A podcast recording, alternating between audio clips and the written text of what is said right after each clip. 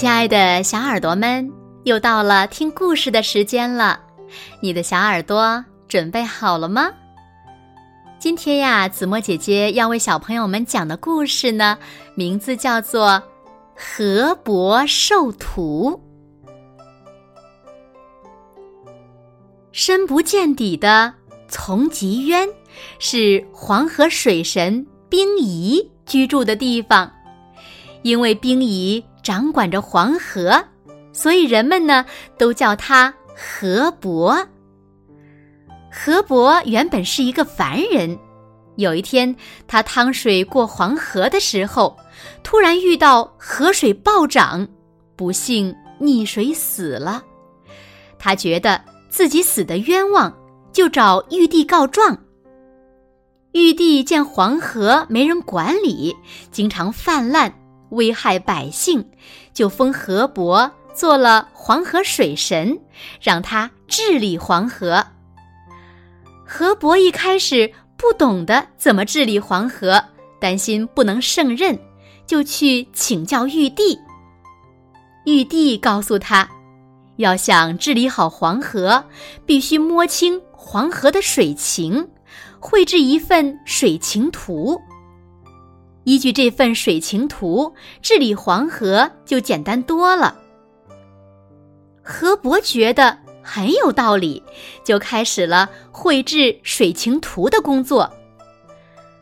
绘制水情图的工程十分的浩大，河伯一个人难以完成，便找了一个熟悉黄河地形的助手。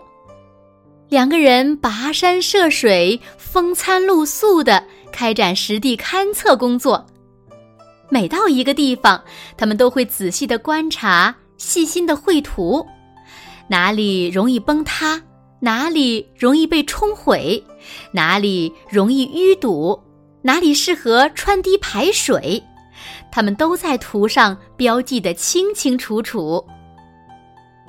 一年又一年，等到河伯终于把水情图绘制好的时候。他已经年老体弱，无法亲自去治理黄河了。为此，他感到十分的忧虑，只好期待有人能来替他治理黄河，到时再把自己绘制的水情图传给他。河伯等了很久很久，终于有一天，治理黄河的人来了，他就是大禹。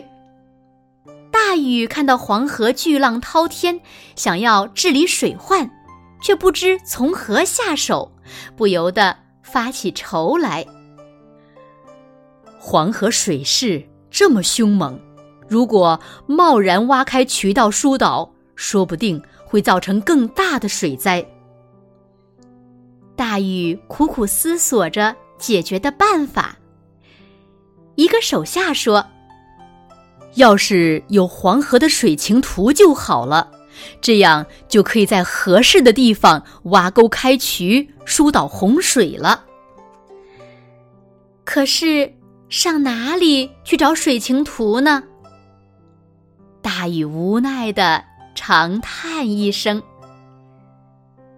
第二天一早，一夜未眠的大禹又来到黄河边查看水情，突然。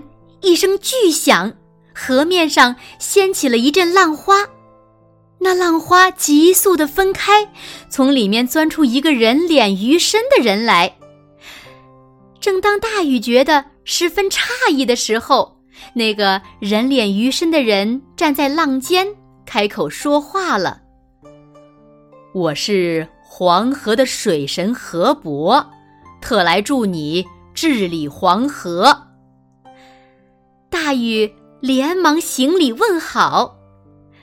河伯从衣袖中掏出水情图，递给大禹说：“这是黄河的水情图，现在我把它交给你，希望你治水成功。”大禹十分激动，连连向河伯鞠躬道谢。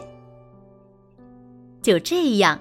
靠着河伯的水情图，大禹终于成功的疏导了黄河的洪水，使黄河流域的百姓不再受洪水的侵害。